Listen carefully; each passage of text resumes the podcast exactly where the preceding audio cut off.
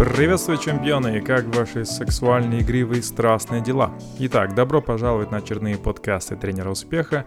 И сегодня в нашем эфире очень интересная тема. Сегодня буду разбирать 15 признаков крепкого ментального и психического здоровья. Люди годами ходят к разным специалистам, включая психологов, психиатров, психотерапевтов и всех возможных ологов. Но есть одно но. Многие люди не знают, как выглядит здоровый человек. Многие люди не понимают, к чему они должны стремиться и какие результаты они хотели бы достичь благодаря этим специалистам. И в этом подкасте я хочу как раз таки показать, к чему стремиться, какие стандарты должны быть здоровья ментального и психического, и как понять, что вы проработались, и как понять, что вы прорабатываетесь успешно и у того человека. Если вы об этом не знаете, то ваши запросы, они будут кривые то ваши ожидания будут слишком завышены, и ваше понимание о том, как нужно работать со специалистами, будет абстрактное, размытое и неконкретное. Это может вам стоить очень много денег, усилий и даже в самых таких неприятных случаях негативных последствий. Почему я решил об этом поговорить и записать подкаст? А, потому что я хочу, чтобы ко мне приходили максимально грамотные люди на сессии, на проработки, на терапию, чтобы они знали, чего они хотят, чтобы они понимали, к чему они стремятся, чтобы они могли сформировать сформировать максимально точечный, грамотный и необходимый для себя запрос. Это поможет нам быстрее добиваться результатов, это поможет нам намного шустрее, скажем, двигаться к их целям, к их задачам, без потери времени и максимально эффективным образом и способом.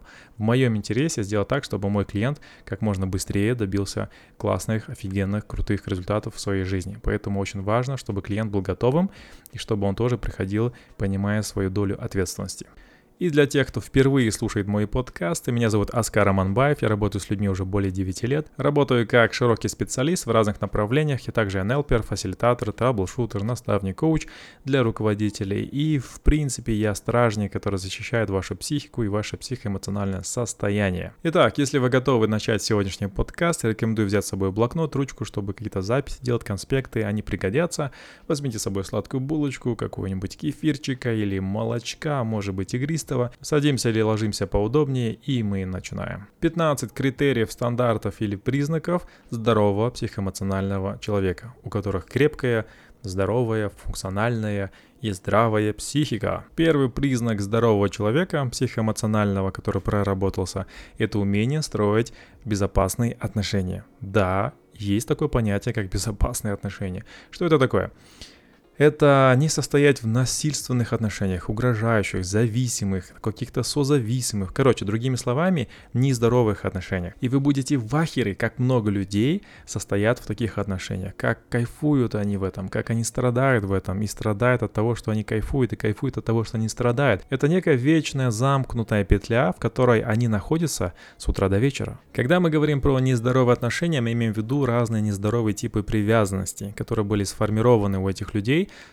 разные возраста юности. Обычно это модели поведения отношения с родителем одним, папой или мамой.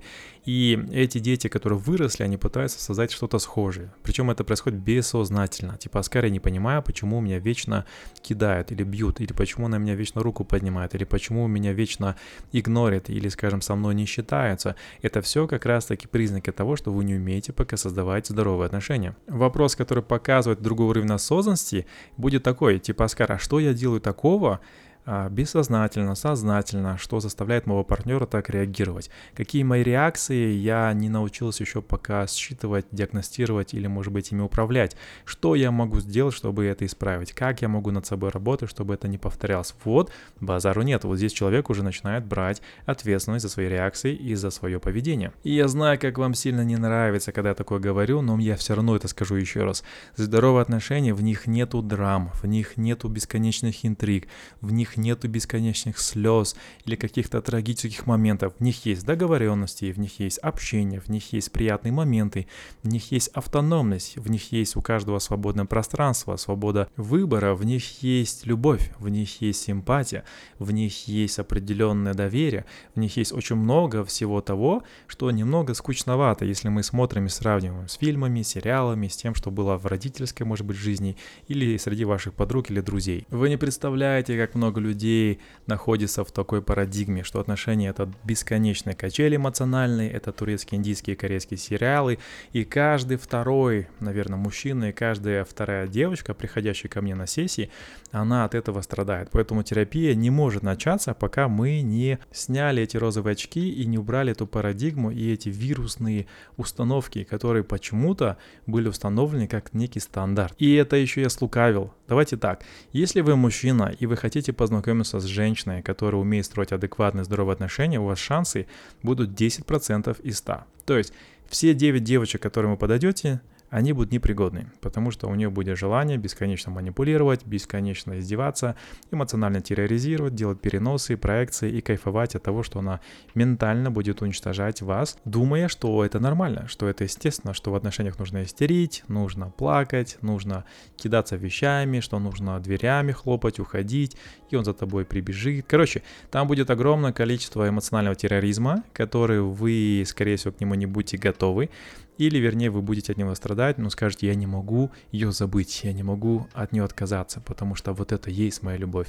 Алло, братан, это не любовь, это хрень какая-то собачья, но ты думаешь, что это любовь, потому что это было так подано, особенно в разных сценариях и режиссерских картин. Если вы девочка, женщина и хотите найти себе более-менее пригодного, адекватного мужчину, то у вас шансы чуть-чуть повыше, процентов 20-30, то есть каждый, короче, 3 из 10 будут более-менее подходящие. Почему так? Во-первых, мальчики по-другому были воспитаны, у них не было прошивки вот этой романтической, чрезмерной, потому что они смотрели другие фильмы, другие песни слушали, и другие, скажем, советы были в их сторону. Но а, эти семеро, которые как раз-таки непригодны, это те, которые были травмированы со стороны мамы, на них руку поднимали, то есть они видели, как отношения строились с папой. Поэтому, к сожалению, мальчики, они в основном просто имитируют, повторяют модель родительскую. Девочки, они обычно помимо имитации, они тоже смотрят на то, что происходит в инфополе, то, что происходит в медиапространстве и то, что происходит, скажем, в известных для них картин, потому что девочки обычно, они более склонны повторять то, что делается среди их подруг, их знакомых, их сестер, их а, тети и так далее.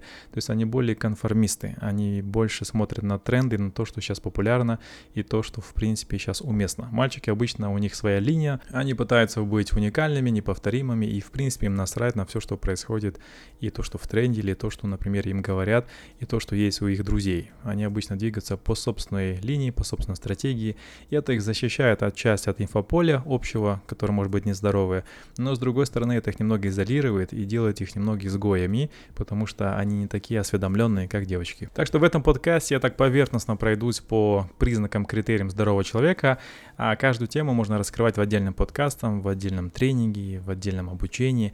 Эта тема очень-очень обширна. Так что напоминаю, что первый у нас пункт — это умение строить здоровые отношения, в которых нет чрезмерного страдания и в котором есть договоренности, где можно говорить словами через рот и где есть понимание, что это здоровая тема, она стабильная, она спокойная, и расставание или знакомство, или внутренняя часть цикла отношений происходит максимально грамотно и максимально экологично с точки зрения психики другого человека. Там нет желания отомстить, бить, наказывать, каким-то образом уничтожать и саботировать другого человека. А в нездоровых отношениях там постоянное желание есть сделать другого собственностью, желание отомстить, желание там изменить, желание сделать так, чтобы другой страдал.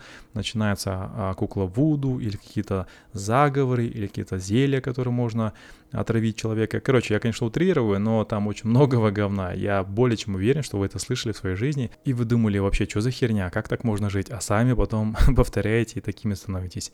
Так что, ребята, здоровые отношения для здоровых людей. Выбрав неправильного партнера, неверного, по жизни спутника вы можете просто всю свою жизнь просрать. И есть куча доказательств, может быть, даже в вашем окружении, о том, как мужчины, выбрав неправильную женщину, в итоге все потеряли. И здоровье свое, и даже жизнь свою. Есть куча примеров у вас, где девочки, выбрав не того партнера, пострадали, а, закончили свою жизнь непонятно где и как, и до сих пор боятся, ходят, оглядываясь вокруг и переживая о том, что может какой-то бывший вернется и, скажем так, устроит им ваханалию. Второй критерий здорового человека психоэмоционального – это автономия.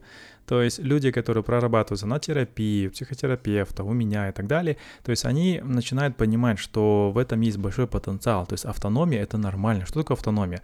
То есть это быть самому по себе, это прислушиваться к своим желаниям, это знать, чего же им хотеть. А, это понимание о том, что вы родились одни, и вы, в принципе, умрете одни. То есть это правда, это факт, и не, в этом ничего нету плохого или грустного. То есть это говорит о том, что вы принимаете ответственность за свои эмоции, за свое здоровье, за свое будущее, за определенные планы, за свои желания, хотелки, за свое время. Вы понимаете, что автономность — это признак здорового, зрелого, взрослого человека. На другой стороне нашего ринга находятся как раз таки инфантильные люди, которые не могут сделать ни одного шага без своего партнера, без мамы, без папы, без начальника, без коллеги, без брата, без сестры, бла-бла-бла.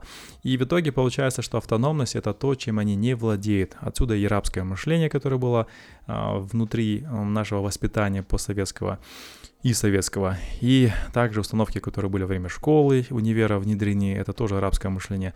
Поэтому очень важно понимать, что если вы до сих пор не автономный, если вы где-то местами перекладываете ответственность, у вас есть доля инфантилизма. И это не просто так, это является психологической травмой, это является психологические зажимы, блоки и непроработанность, потому что вы до сих пор не понимаете, как вы можете функционировать в этом мире, как взрослый, самостоятельный, самодостаточный человек. Что делает самодостаточный человек? Он строит самодостаточные отношения, то есть цельные отношения, в котором он с партнером делится тем, что у него есть в профиците, и он не пытается вытащить из партнера то, что у него есть в дефиците. Типа, мне не хватает внимания, дай мне это внимание, иначе я буду истерить. В смысле, успокойся, во-первых, пойми, откуда у тебя эта дыра возникла, да, и научись спросить это внимание и договориться с другим партнером, потому что у него тоже, для него это является ресурсом. Понятное дело, что за один день это не проработаешь, поэтому если вдруг вы заметили признаки инфантилизма в себя, это не говорит о том, что все плохо, и вы завтра умрете, или будете страдать, или будете заставлять другого человека страдать. Это говорит о том, что шаг за шагом, день за днем, терапия за терапией, вы будете прорабатывать это все, осознавать и брать контроль над разными аспектами своей личности. По времени это может занять от полгода до двух лет, у кого-то даже больше, поэтому не надо торопиться. Это органика, это связано с процессами биологическими, это связано с бессознательным, это связано с мыслительными процессами, поэтому это нужно постепенно, аккуратно, экологично и своевременно это все выстраивать и прорабатывать. Поэтому если вы ходите сейчас на терапию и прорабатываетесь, поздравляю, вы делаете для себя очень классную штуку. И вы еще это делаете для своих будущих детей и для своего будущего или нынешнего партнера. Поэтому большое вам спасибо за то, что вы прорабатываетесь. Третий признак здорового психического человека – это умение быстро восстанавливаться после стресса. Объясняю. В жизни есть моменты, в котором стресс это нормально, это естественно. Стресс мобилизовывает ваши силы, он дает возможность справиться с какими-то внешними факторами, и потом идет понимание, что в принципе мы с этим справились, можно успокоиться, можно восстановиться и можно быть максимально гармоничным и вернуться в нейтральное состояние. Нездоровые люди, они начинают бояться, что это повторится, они переживают, у них начинаются панические атаки, а вдруг заново, а вдруг снова. А, и они не умеют успокаиваться и регулировать себя после какого-то шокового стрессового момента. Да, понятное дело, что дети, которые испытали сильное шоковое состояние в детстве, у которых было неуправляемый стресс от папы алкоголика или от мамы, которая избивала, или от каких-то внешних факторов, которые он не мог контролировать в детстве, ребенок потом боится всю жизнь за внешние факторы, за себя, за близких. Он постоянно тревожится, у него невроз, у него определенные скажем так, вот, страхи возникают не а, неконтролируемые и неопознанные и еще не обоснованные. Это все признак того, что человек не знает, как расслабляться и не умеет доверять себе, миру и своим способностям управлять этим миром. В общем, люди, которые умеют справляться со стрессом, они не заболевают, они используют свою силу воли, своего эго, скажем так, да, свою сознательную позицию «я» для того, чтобы решить вопрос и дальше пойти заниматься своими делами. Люди, которые еще не здоровы, не смогли проработаться в этом плане, то есть они после каждого стресса могут заболеть. У них начинается а, скажем, звенеть и включаться психосоматика. У них защитный механизм включается, типа срываться, выгорать, а, убегать, болеть и каким-то образом саботировать все свои результаты и так далее. То есть это признаки, еще раз говорю, непроработанности, потому что не хватает силы воли, не хватает понимания, что я могу управлять какими-то факторами в моей жизни. Стрессы бывают разные. Кто-то кого-то ограбил, кто-то а, увидел смерть близкого человека, кто-то обанкротился, кого-то уволили, а, кто-то попал в аварию или ситуацию, где его побили. И нездоровый человек будет постоянно переживать за следующие такие ситуации. И он будет делать все, чтобы якобы они не повторились, тем самым привлекая их заново в свою жизнь через взгляды, через поведение, через агрессию, через реакции и так далее. Человек, который проработался, он будет понимать, что это может быть просто статистика, это может быть просто случайности, оно никак ни с чем не связано, и как сделать так, чтобы это просто не возникало в моем поле в будущем на уровне не эмоций, а на уровне внешнего мира. Типа, если вы вечно теряете кошелек или вас воруют, вы просто не носите кошелек, и у вас деньги будут на карте.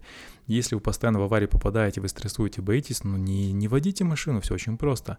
Потому что есть города, например, большие мегаполисы, в которых машину водить, это всегда высокий риск ежедневно столкнуться с аварией. Или вы покупаете машину, которую не жалко бить. Или вы страхуетесь, или вы нанимаете водителя. Короче, вы решаете вопрос во внешнем реальном мире, чтобы он вас больше не беспокоил.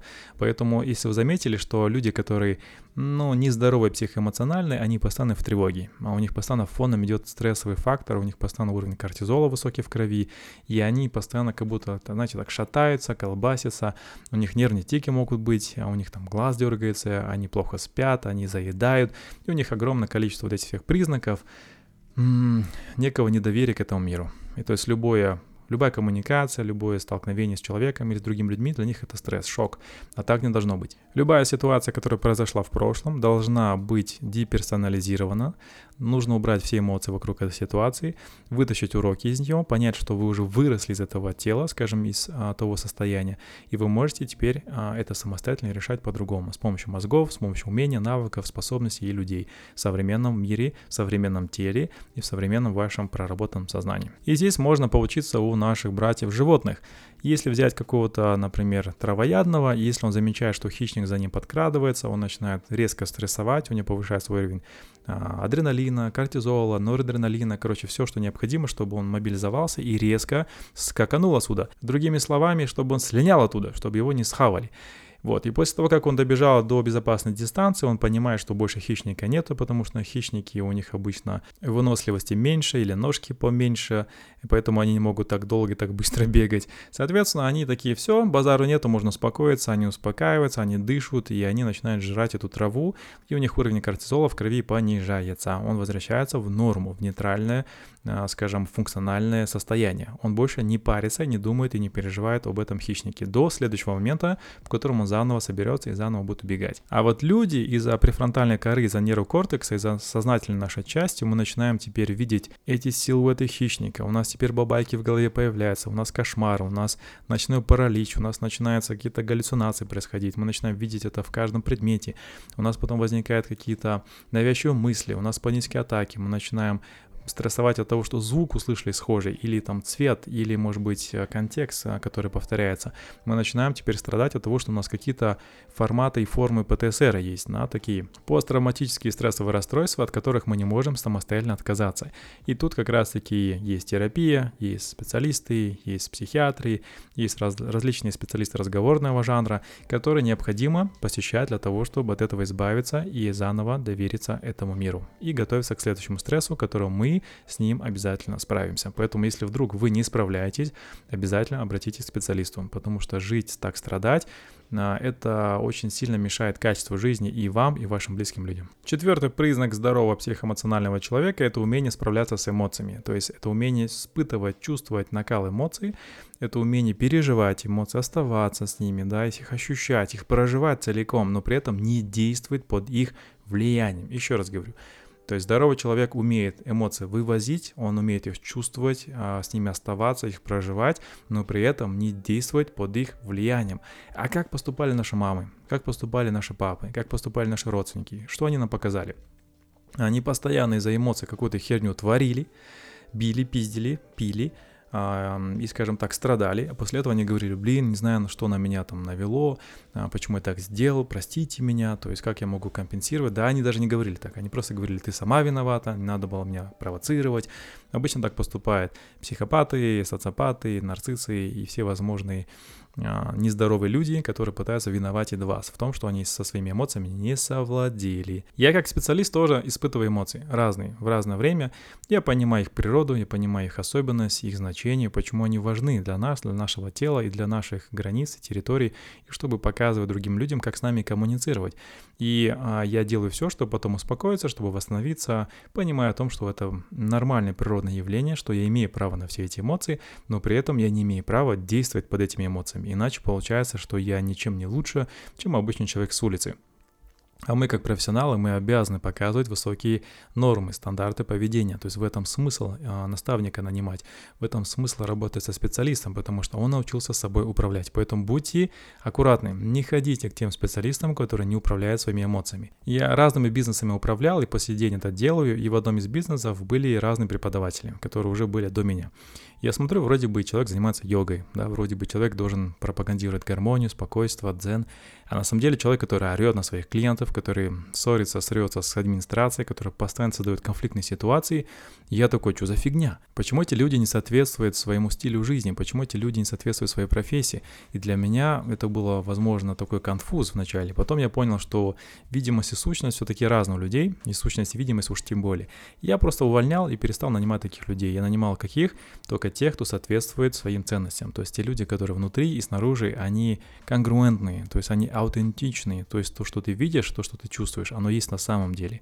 И это дало мне возможность управлять, скажем, людьми, которые максимально гармоничные, спокойные, которые максимально дружелюбные и делают свое дело профессионально и являются здоровыми психологическими и психоэмоциональными людьми. И, ребята, если вы не умеете со своими эмоциями справляться, это не оправдание, вам придется тогда работать с теми, кто это будет терпеть, а это будут люди, которые тоже травмированы. Тадамс, у вас получается отношения будут с нездоровыми тоже людьми, которые будут терпеть вашу хрень. Поэтому будьте добры, пожалуйста, идите проработайтесь, и не надо это говно лить на других людей. И я в своей жизни сделал все очень просто. Я перестал общаться с людьми, которые просто не умеют со своими эмоциями справляться. Нахера они мне нужны, и нафига мне от них страдать. И знаете, жизнь стала настолько классный, настолько спокойный, настолько приятный, что я такой, а что, можно было так, что ли? То есть у меня тоже было много лет назад такое откровение, такой инсайт для себя, что, оказывается, можно жить не страдая, оказывается, можно просто послать нахер тех людей, которые не умеют справляться со своими эмоциями и жить дальше. Они найдут себе жертв, они найдут себе новых врагов, и они реально их находят. И ты такой смотришь, такой, фу, слава богу, что я вне, скажем, зоны их поражения. Пятый признак психоэмоционально здорового человека — это умение рефлексировать, то есть умение смотреть на себя со стороны. Для ШСКшников термин более понятный, это метапозиция, да, то есть позиция со стороны, где вы видите себя со стороны, вы наблюдаете за тем, как вы наблюдаете, вы чувствуете то, что вы чувствуете. Короче, вы начинаете смотреть с высоты птичьего полета и видеть свою жизнь в более ярких, интересных и масштабных видениях, и это помогает вам правильно потом будущие стратегии выстраивать. То есть как поступать, как действовать, как реагировать, что нужно делать больше, что меньше. У вас появляется возможность управлять своей судьбой.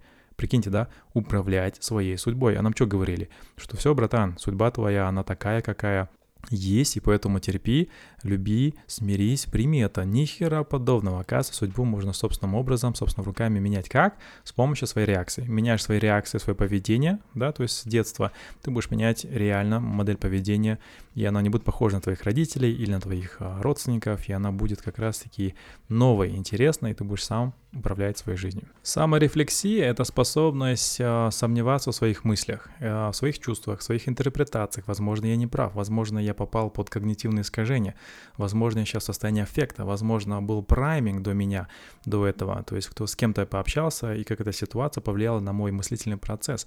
И, конечно, это дает возможность вам уйти от них, да, то есть не считать их единственной точкой отчета, то есть вы можете действовать по-другому. Люди с навыком самодиагностики, самоанализа, саморефлексии, они способны видеть источник проблемы, то есть что именно является их проблемой, и они могут обходиться с ней таким образом, чтобы решить ее максимально эффективно, помогая себе. Человек, который не понимает, как работает саморефлексия и не владеет ею, он будет постоянно винить всех вокруг, он будет думать, что есть какая-то божественная кара, что есть а, проклятие, что есть демоны, что есть какие-то шайтаны, что есть а, сглаз, что люди накаркали, что кто-то специально против тебя, замысел какой-то, заговор всемирный против тебя одного единственного, там, одного из 8 а, миллиардных людей, да, короче, они будут верить в мистику, в эзотерику, всякую хрень, просто потому что они не понимают, что источником проблемы являются они сами, вернее, их модель поведения, их реакции и то, как они ведут себя по отношению к каким-то внешним факторам. Все, что я вам говорю, это то, что я прорабатываю в других людях, это то, что я проработал в себе,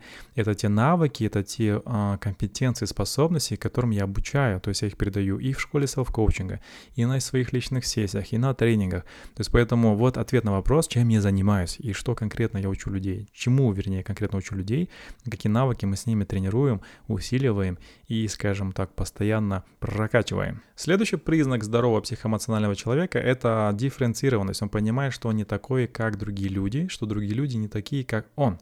Он понимает, что люди разные, что люди другие, что у них есть другие психотипы, другие особенности, другие призмы, другие карта мира. Он не осуждает их, он пытается их понять, он пытается распознать и смотреть а, через их глаза, скажем так. Да? Он понимает, что у него есть свои особенности, свои способности, свои личностные качества, своя психологическая структура, и она другая у каждого человека, который с ним взаимодействует. И после этого он успокаивается и не пытается всех поменять, не пытается всех осуждать или каким-то образом наказывать. А человек, который этого не понимает, он будет вечно говорить одно и то же. Типа, я же так не делаю, почему он так поступил? Ну я же бы так не поступила, почему она так сказала? Но мне это больно, потому что я я думала, что она другая. Короче, вечно будут одни и те же сценарии жертвенности, в котором кто-то является тираном, который якобы не уважает ее, который обесценил ее. И вот эта обиженность — это, опять же, признак инфантилизма. Поэтому это есть определенная проработанность. Когда человек понимает, что все разные, у них есть разные намерения, где-то они действуют так, чтобы это было выгодно самим себе, где-то из лучших пом- помыслов, да, поэтому не всегда все так очевидно, нужно в этом разбираться. Седьмой признак здорового человека — это принятие того, что мы не можем все изменить, что мы не можем все себе подчинить. Да, это грустно, да, это искренне печально порой. Иногда это вызывает скорбь, да, в связи с тем, что невозможно это изменить. Типа смерть, а, умирают дети, умирают хорошие люди, люди попадают в аварии, люди увольняют, люди теряют работу, а, люди болеют, люди заболевают неожиданно. Загорают те, кто вроде бы был с энтузиазмом по отношению к жизни, вроде бы человек был хороший, но что-то с ним случилось не очень такого положительного. Да, это все реальность, да, реальность она фатальная, жизнь она фатальная, то есть в любой момент может кто-то выйти из этой жизни, в любой момент может землетрясение произойти, цунами произойти, а, терроризм, может быть взрыв какой-то, может быть здание рухнуть, то есть в любой момент что-то может пойти не так. И есть понимание, что жизнь, она такая, какая она есть. Это есть принятие, это есть некая смиренность и некое понимание, что мы здесь на какое-то время, что мы можем поменять только то, что вокруг нас, то, что нас касается, да, а внешние факторы, ну, они не такие гибкие, не такие подчиняемые. То есть человек это понимает, успокаивается, его психика становится более адаптированной, более реалистичной и более здоровой. Это очень сильно заметно при возрастной психологии, когда люди стареют, взрослеют, они начинают понимать, что они уже не могут делать вот это, что здесь ограничения появились, что здесь они уже не могут так яро и так быстро бегать, прыгать и так далее. И здесь начинается как раз-таки адаптация, то есть что нужно принять, от чего нужно отказаться и то, к чему готовиться то, к чему готовиться с улыбкой на лице, понять, что это часть эволюции, что это часть, э, скажем, течения, и что так должно быть, и так жизнь устроена. Восьмой признак здорового человека – это широкая вариативность защитных механизмов и некая гибкость в их использовании. Что это значит? То есть мы умеем обращаться в разных ситуациях по-разному. Иногда нужно пожестче, иногда помягче, иногда нужно молчать, иногда нужно проигнорить, иногда нужно вступиться, иногда нужно все-таки показать зубы. То есть мы применяем их уместно ситуации. Нездоровый человек постоянно будет вести себя реактивно по, скорее всего, одной или там максимум 2-3 модели поведения. То есть или постоянно будет орать, или истерить, или двери закрывать, уби- обижаться, убегать, плакать и так далее. Поэтому где-то нужно сублимировать.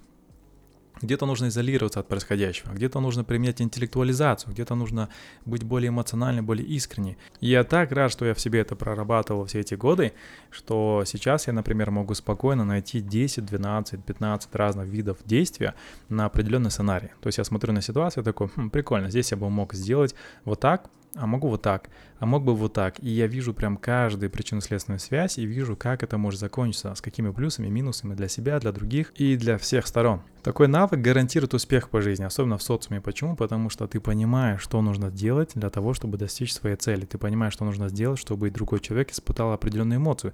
Ты понимаешь, что нужно сделать, чтобы двигаться по тому сценарию, который ты для себя, скажем так, расписал, наметил и запланировал. Человек, который не владеет этим навыком, будет постоянно в хаосе.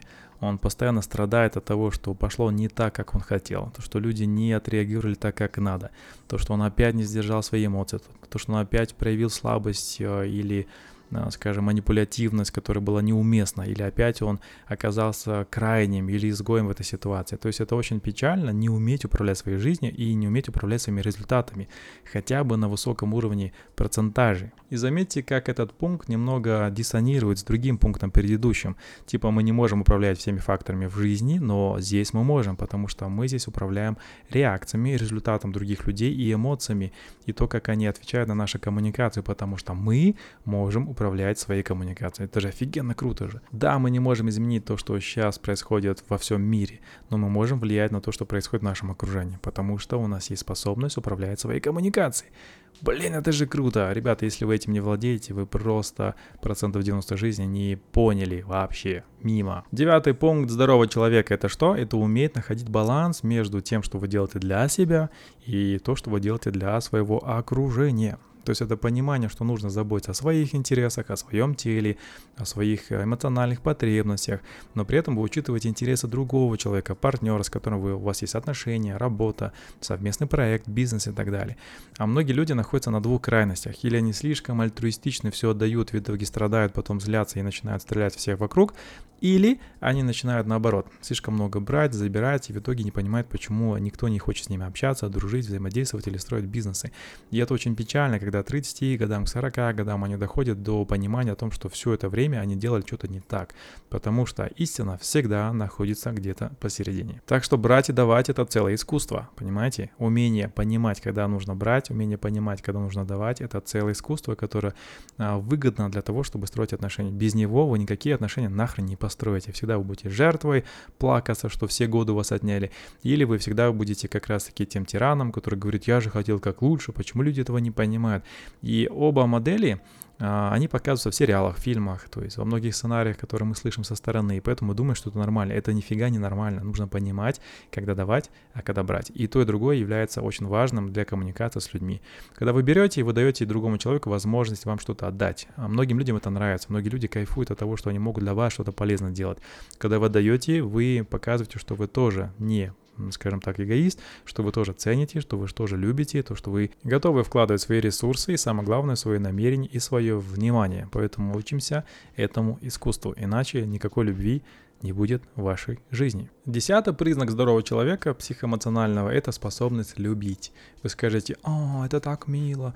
И здесь давайте добавить много науки. То есть это способность вовлекаться в отношения, то есть открываться другому человеку, делиться собой, да, любить его таким, какой он есть, со всеми недостатками, достоинствами. То есть принимать, что перед вами другой человек, другая личность. Любовь без лишней идеализации, без необходимости ставить человека на пьедестал, без обесценивания. То есть это возможность показать такую здоровую любовь, возможность ее испытывать и возможность понимать, что, оказывается, это целый набор навыков, умений, коммуникации, способностей, а не просто данность.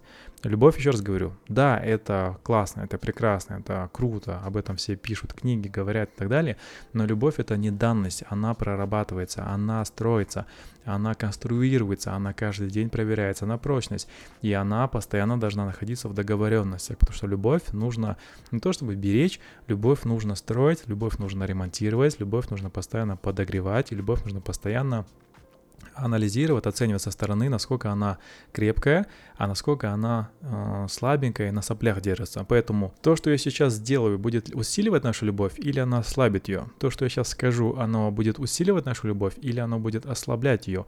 То есть это навык саморефлексирующего человека, о котором мы ранее говорили, который способен видеть, из чего любовь создана и как она а, в динамике постоянно строится, разрушается и находится в неком балансе. Одиннадцатый признак человека здоровой психикой – это способность работать. Это касается не только профессии, это в первую очередь а, способность создавать, творить то, что ценно для человека, семьи, общества, социума и так далее. И умение работать – это возможность осознать то, что то, что ты делаешь, и оно имеет смысл. И то, что иногда и очень часто оно имеет значение и для других людей. Поэтому, когда вы говорите, ой, я не хочу там сторис публиковать, ой, я не хочу там подкаст записывать, да кому это нужно, зачем книгу писать, зачем помогать. Ребята, еще раз говорю, то, что вы делаете, может помочь одному человеку. 10, 20, 30, 100. Да, то есть получается, что вы понимаете, что работа — это созидание, работа — это создание, работа — это творение, то есть вы можете привносить в этот мир что-то новое, творческое, да, раскрывать свой потенциал.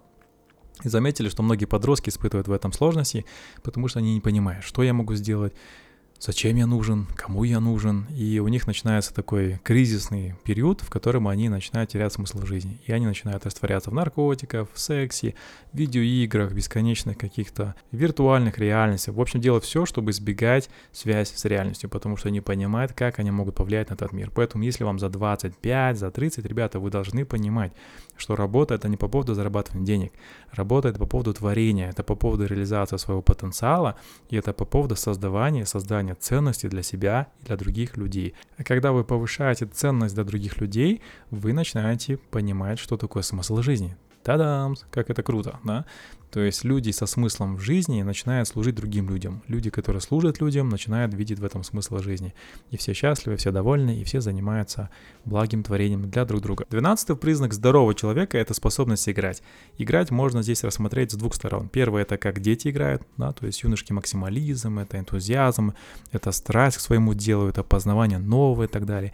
Ну и взрослая игра, то есть туда входит и юмор, и самоирония, способность и шутить, и приукрашивать свой опыт, рассказывать о нем, делиться, не бояться играть словами, метафорами, то есть разными афоризмами, то есть это способность коммуницировать по-взрослому, да, поэтому и здесь и детская непосредственность, и взрослая самоирония, то есть он не обижается, не уходит в себя, не начинает там истерить или плакать, или убегать от реальности, а он находится в моменте, кайфуя от того, что происходит, поэтому умение играть это то, что делает нас молодыми. Мы перестаем играть не потому, что мы стареем, а мы стареем, потому что мы перестаем играть одна из моих любимых цитат, которые я по сей день и каждый день использую на своей практике. Я думаю, сюда можно тоже отнести понимание витальности, это желание жить, радоваться, кайфовать, умение испытывать наслаждение, удовольствие, это тоже считается признаком здорового человека. Поэтому, если вы это не умеете, у вас не получается, но есть смысл обратиться на терапию для того, чтобы это проработать и чтобы уметь этим наслаждаться, чтобы понимать, что жизнь это не бесконечная борьба, что жизнь должна перетекать из одного состояния в другое, то есть и работоспособная, в котором вы решаете какие-то проблемы, задачи,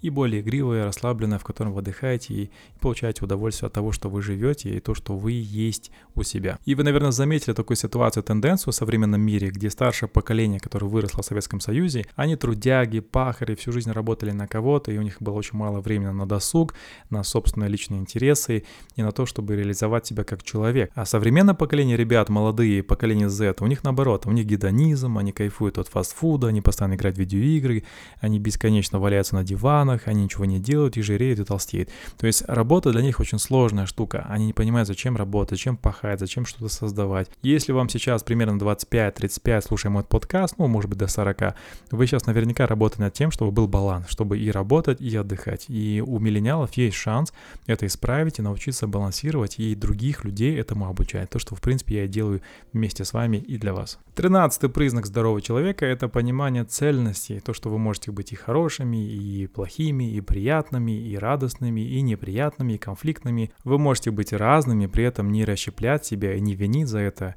и не критиковать, потому что целостная личность, она разная, она постоянно меняющаяся. Это некий поток разных а, состояний, разных качеств личности, которые необходимо иногда показывать в зависимости от ситуации. То есть вы можете пропагандировать светлую триаду, ей пользоваться, это гуманизм, альтруизм, это вера в человечество, а также вы можете спокойно пользоваться темной триадой, это макиавелизм, нарциссизм, психопатия, это умение управлять людьми, это умение понимать, что не все люди заслуживают вашего внимания, что не некоторые люди нуждаются в том, чтобы вы их на место поставили и так далее, короче. То есть целостность — это понимание, что вы можете быть разным в зависимости от ситуации, что есть светлая сторона, есть темная сторона, есть якобы плохие качества личности, есть хорошие качества личности, то есть вы состоите из всего этого по чуть-чуть.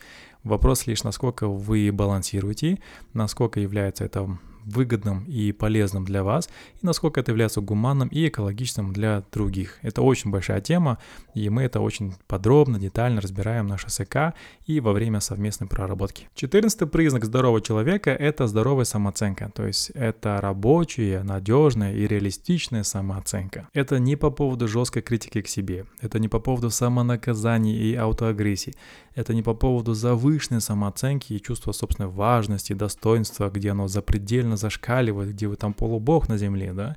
Это по поводу здоровой самооценки, которая базируется на вашей доказательной базе, на ваших победах, на ваших достижениях, на то, что вы смогли в этой жизни сделать. И там нету никаких обесценивающих факторов, там нету никаких самокритикующих элементов, там есть все максимально объективно и максимально, скажем так, вот доказуемо. И вы сами прекрасно знаете, как сложно общаться с человеком, у которого занижена самооценка. Это жертвенность, постоянно обесценивание, да кто я такая, да что я могу с тобой сделать, ты не понимаешь, у меня все плохо. Это такой некий вампир, который занимается вампиризмом, кайфует от того, что вы его жалеете. У вас очень много на это сил уходит, и вы обычно стараетесь от таких людей отстраняться, чтобы лишний раз не попадаться им на глаза. Общаться с людьми с завышенной самооценкой тоже очень тяжело, потому что они думают, что они исключительны, неповторимы, не похожи, что вы должны им служить, цветы дарить, бесконечно там падать на колени. И вы никогда не будете правы, потому что они везде и во всем правы, а вы везде и во всем виноваты. Поэтому тоже так себе experience, который, по идее, здоровый человек не будет в это, скажем, вступать, с этим взаимодействовать и с этим соглашаться. Опять возвращаемся к этой теме, что с такими людьми нездоровыми будут общаться и терпеть только нездоровые, и они будут друг друга достойны, поэтому каждой твари по паре, но если вы здоровы, будьте аккуратны, избегайте таких людей, просто потому что они могут нанести урон вашему психоэмоциональному состоянию просто своим присутствием, а вы этого не хотите, поэтому очень часто бывает такое, что это наши родственники, наши близкие люди, к сожалению, вам придется иногда свое окружение фильтровать и делать это достаточно жестко, строго и сурово, чтобы выжить в этом мире. Ну и давайте крайне на сегодня 15 пункт. На самом деле их намного больше, их около сотни. Но сегодня просто такой ликбез сделал, чтобы было понятно, с чем работать, по крайней мере, в ближайшее время. И крайний момент и пункт здорового человека – это умение опираться на свои ценности, на свою базу, на свои знания, на свой фундамент, построенный им годами. То есть он может опираться на свои решения, на свои какие-то выборы, на то, что он говорит, на то, что он делает. То есть он может чувствовать себя достаточно стабильно, твердо стоящим на земле, и двигается он потому, что он так чувствует, и он так ощущает, и у него развита внутренняя референция, то есть это слушать себя, это понимать себя, это двигаться и своих внутренних желаниях и потребностях. В общем, у него есть готовая такая хорошая внутренняя база, на которую он обращается регулярно, чтобы понять, что он хочет, что ему нужно, что он желает, что ему не нужно, и от чего отказаться или к чему стремиться. Ну и также антиподная модель — это внешняя референция, это когда человек не понимает, что он хочет, и он вечно спрашивает других людей, а можно я пописываю, а можно я покакаю, а как здесь у вас какать правильно, а как, например, какать неправильно, а как сделать так, чтобы вы меня любили, а как сделать так, чтобы не ошибиться, то есть постоянно бесконечная поиск ответов у других людей. То есть это внешняя референция. Иногда она полезна, когда у вас нет знаний в какой-то области, но чаще всего она является моделью инфантильных людей. Люди, которые не хотят применять принимать ответственность на себя о своей жизни. Весь список, который я огласил сегодня, это не финальный список, их намного больше, но я думаю, для первого такого захода этого более чем достаточно. Если вы обнаружили большое количество здесь пробелов, и вот такие, блин, прикольно, касса я здесь процентов 60 еще не проработала, готовьтесь к тому, что будет длительная терапия, и это нормально. Вы спокойно, потихоньку будете выравнивать себя, вы будете слепые зоны закрывать, и вы будете компетенциями обрастать. И то, что вы послушали подкаст до конца, это же офигительно круто. Вы уже занимаетесь навыком саморефлексии, самоанализа, самодиагностики. Вы учитесь с собой справляться и смотреть на себя со стороны. Поэтому подкаст имеет терапевтический эффект. Он позволяет увидеть себя со стороны и понять, с чем дальше работать какой запрос дальше формировать, кому обращаться и что конкретно прорабатывать, это уже полдела сделано на самом деле. И этим самым вы сильно отличаетесь от своих родителей, потому что вы не смирились с этим, вы понимаете, что оказывается есть причины на то, что у вас есть в данный момент. Есть причинно-следственная связь, почему вы находитесь там, где находитесь, и можно все это прекрасно и спокойно это исправить с людьми, которые знают, как это исправляется. Есть куча методик, инструментов, практик, различных техник, которые можно использовать для того, чтобы вернуть вам контроль над своей жизнью, повысить качество на эффективность вашей коммуникации и все те навыки, которые вы не успели приобрести за вашу жизнь. Поэтому грех будет этим не воспользоваться и думать о том, что все, карты сыграны, да, то есть нифига не сыграны, все еще самое интересное впереди. Для этого нужно будет постараться, проработаться и понять, что какие-то моменты будут неприятны, некомфортны, но потом будет кайф от отложенного результата, от качественного, кайфного отложенного результата, которым вы будете, конечно же, безусловно гордиться. И заметьте, этот подкаст не реклама ко мне приходить на терапию. Хотите, приходите, хотите, не приходите. Но я вам скажу одну такую вещь. Я не работаю с людьми, которые не готовы помочь себе.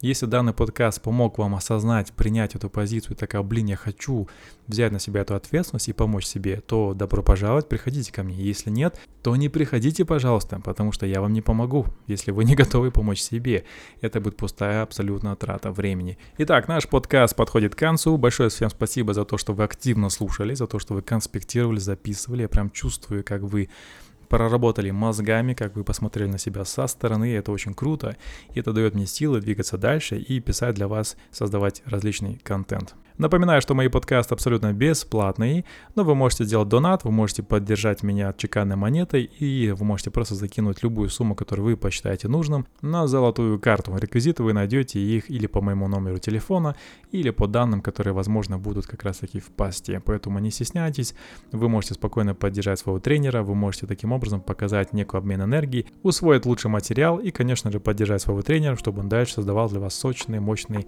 и классный восточный контент. Также не стесняемся обращаться и приходить ко мне на школу селф-коучинга для освоения новой профессии, для проработки себя. Мы как раз научимся все сегодняшние аспекты прорабатывать и делать так, чтобы это было грамотно, профессионально и помогать другим людям также проработать себя. Потоки начинаются в разное время года, поэтому обязательно уточните информацию у меня в Директе, в WhatsApp или моей помощницы. Также открыты курсы по городскому монаху для того, чтобы прорабатывать свои телесные зажимы, блоки. То есть я специально создал курс, который помогает прорабатывать телесные блоки, чтобы вы от них не страдали и быстрее прорабатывали себя. Также не стесняемся, обращаемся, они тоже начинаются в разное время года. Для того, чтобы как раз таки успеть, вам необходимо время забронировать и свое участие тоже. Для тех, кому нужна личная терапия, личная сессия, тоже обращаемся по моим контактам. Самое главное делать это заранее, потому что график я бронирую на месяц вперед. Так, чтобы попасть, обязательно записываемся заранее. У меня также есть очень много других подкастов, вы можете их найти на телеграм-канале, на моем сайте или на Anchor FM, а также на iTunes, если не ошибаюсь ошибаюсь, даже Алиса может вам поставить мои подкасты. Просто скажите, Алиса, поставь лучшие подкасты Аскара Аманбаева, и она это для вас сделает. Если подкаст оказался продуктивным, полезным, обязательно поделитесь своими близкими людьми, со своими родственниками, друзьями, потому что для них это может быть жизненно важно, для вас это не сложно. И не забудьте делать такой решер, репосты у себя в сторизах, у себя в аккаунтах, для того, чтобы максимально распространить месседж о важности психоэмоционального и психического здоровья, то, над чем я работаю уже очень много лет, лет и хочу, чтобы весь наш город, вся наша страна, вся наша республика и страны рядом, и весь мир был ментально и психоэмоционально здоровым. Это есть моя миссия, это то, что делаю каждый день, поэтому любое действие с вашей стороны, которое распространяет этот месседж, это будет уже большой вклад в мою деятельность и в нашу совместную общую миссию с схожими ценностями. За это большое-большое тебе спасибо, Ирахмет. С вами был тренер успеха Аскар Манбаев. Мы не прощаемся, а говорим до скорой встречи на следующем подкасте. See you soon. Bye-bye.